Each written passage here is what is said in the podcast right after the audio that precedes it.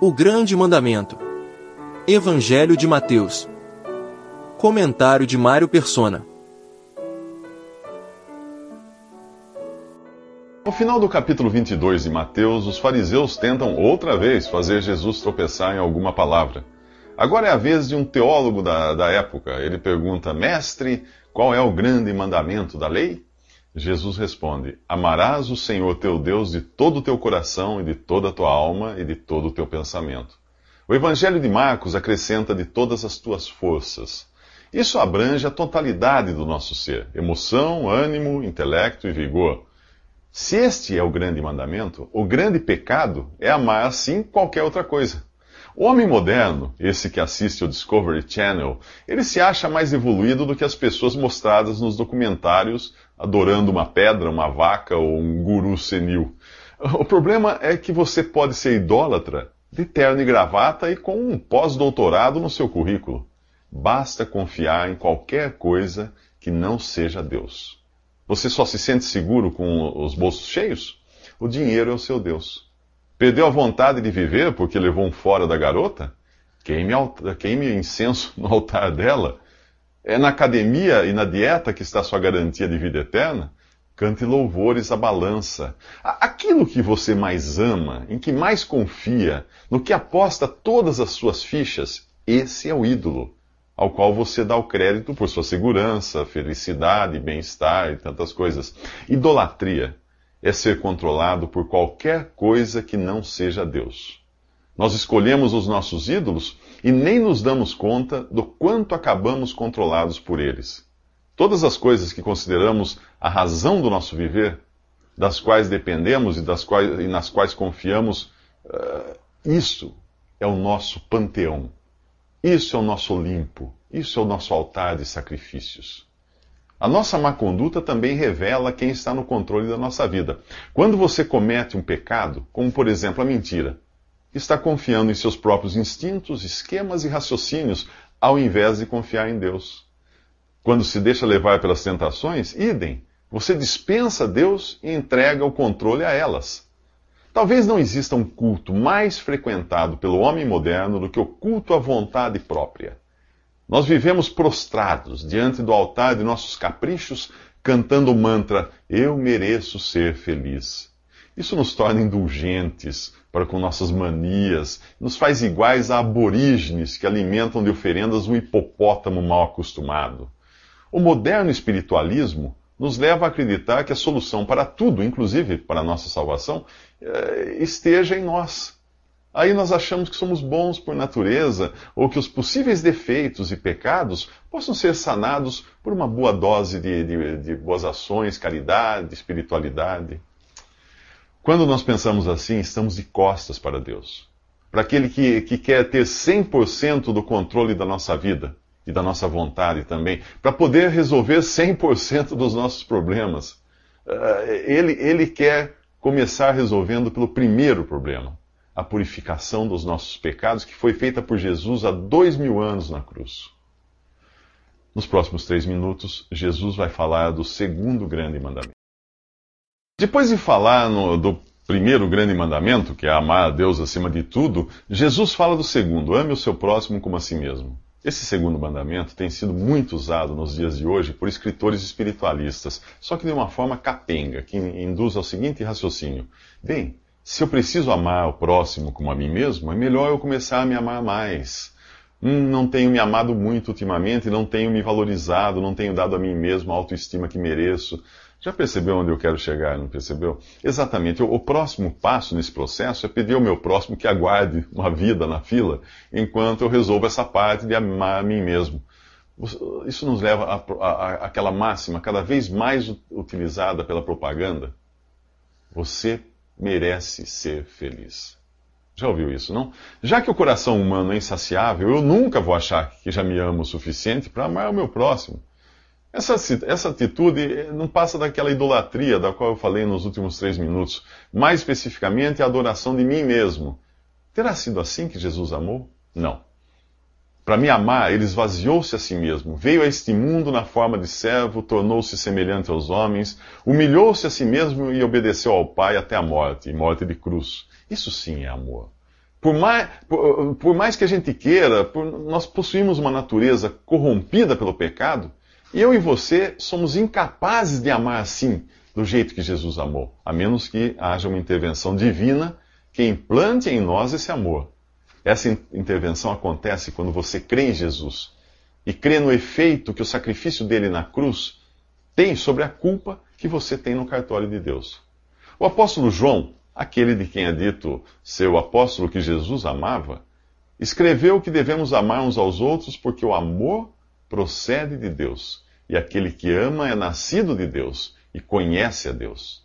Percebe a ordem das coisas? Não é amando o próximo que você é salvo, mas aquele que é salvo, a pessoa salva, aquela pessoa que é nascida de Deus, essa é capaz de amar com um amor que não é seu, mas que procede de Deus.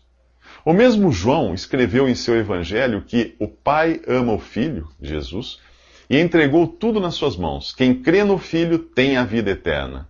Quem rejeita o Filho não verá a vida, mas a ira de Deus permanece sobre ele. Que ira é essa?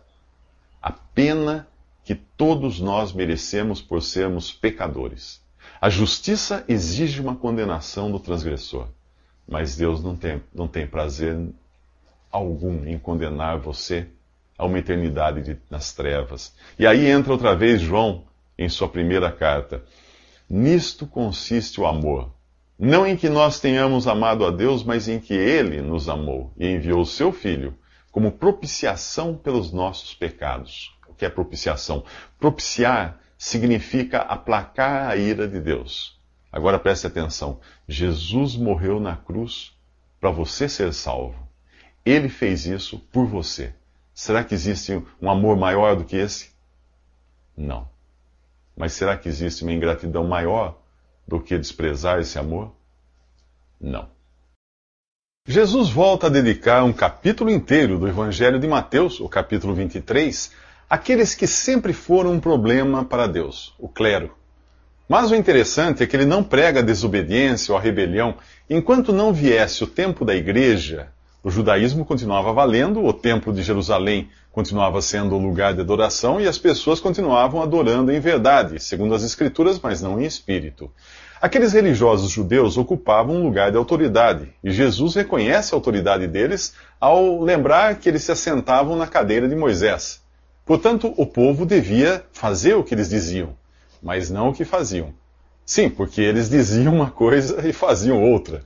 Tudo isso já era, não, não, é mais. E você não pode hoje querer fazer valer esse mesmo tipo de autoridade. Nós estamos na época da igreja, não de Israel. E quando eu digo igreja, por favor, entenda que estou falando do corpo de Cristo, formado por todos os que nasceram de novo pela fé em Jesus, e não de alguma denominação ou organização religiosa. O cristão não vai a um templo, ele próprio é o templo do Espírito. Ele não vai a Jerusalém para adorar. Ele adora onde dois ou três estão reunidos ao nome de Jesus. Ele não precisa de intermediários, pois está apto a entrar diretamente na presença de Deus.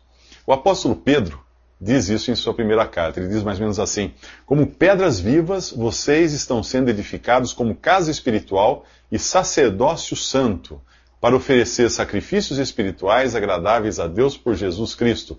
Vocês são a geração eleita, o sacerdócio real, a nação santa, o povo adquirido para anunciar as virtudes daquele que chamou vocês das trevas para a sua maravilhosa luz. Isso vale para qualquer convertido, novo ou velho. Se hoje, se agora você se converter a Cristo e crer que Ele morreu por você na cruz e que o seu sangue foi suficiente para purificar você de todos os seus pecados e salvá-lo eternamente, isso vale para você também.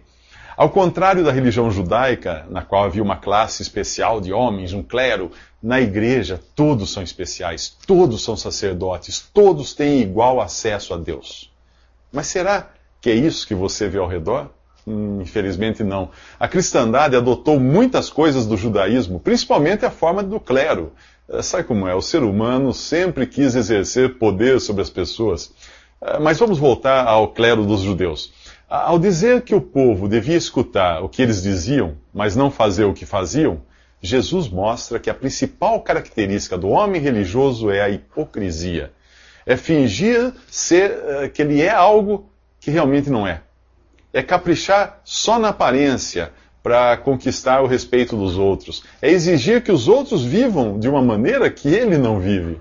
Nos próximos três minutos, nós veremos Pedro agindo assim. É, com hipocrisia.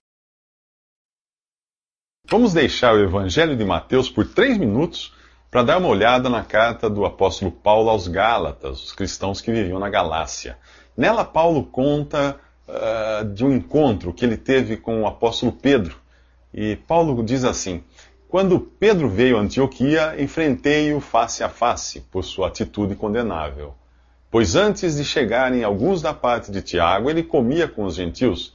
Quando, porém, eles chegaram, afastou-se e separou-se dos gentios, temendo os que eram da circuncisão. Os da circuncisão eram os judeus convertidos a Cristo que achavam que ainda deviam obedecer à lei do Antigo Testamento. Mas Paulo continua. Os demais judeus se uniram a ele nessa hipocrisia, de modo que até Barnabé se deixou levar. Quando vi que não estavam andando de acordo com a verdade do Evangelho, declarei a Pedro diante de todos: Você é judeu, mas vive como gentil e não como judeu. Portanto, como pode obrigar os gentios a viverem como judeus? Você já percebeu que havia aí uma diferença de opiniões. Os judeus que se convertiam a Jesus queriam continuar seguindo os mandamentos do Antigo Testamento, guardando o sábado, dando dízimo, circuncidando seus filhos, tudo isso. Aquilo que tinha valido para Israel. Mas agora eles eram igreja. Né? A, a, carta aos Gálatas é uma carta dura, porque os próprios cristãos da Galácia tinham caído, caído nesse engano de acreditar que a salvação vinha pela obediência aos mandamentos. Aqui Paulo conta como repreendeu particularmente o apóstolo Pedro por agir com hipocrisia. Pedro conhecia a verdade e entendia a diferença, mas com medo de desagradar os judeus convertidos, que insistiam na manutenção da velha ordem de coisas, Pedro se afastava de seus irmãos gentios quando os seus irmãos judeus estavam por perto. E ainda por cima, queria obrigar os gentios a viverem como judeus, quando ele próprio, Pedro, já não vivia mais assim. Pedro era um homem como qualquer um de nós não tinha nada de infalível e estava sujeito às mesmas fraquezas e às mesmas hipocrisias às quais eu e você estamos sujeitos. Você já quis parecer o que não é só para impressionar alguém? Eu também, e Pedro idem. Você já mandou alguém viver ou fazer algo de determinada maneira quando você mesmo não agia assim? Eu também, e Pedro idem. Portanto, se tiver que olhar para alguém como seu exemplo, olhe para Jesus. Esse nunca falhou. Esse nunca foi hipócrita, esse nunca decepcionará você. Eu, você e todos os seres humanos que passaram ou estão passando por esse planeta somos falhos. E é por isso que não há salvação em nenhum outro além do Filho de Deus. Não há intermediários. Deus não encontrou um sequer que pudesse morrer pelos, pelos pecados do mundo, por isso enviou o seu Filho. E é nele que você deve crer. Nos próximos três minutos, vamos voltar ao Evangelho de Mateus para ver o que o clero dos judeus anda aprontando.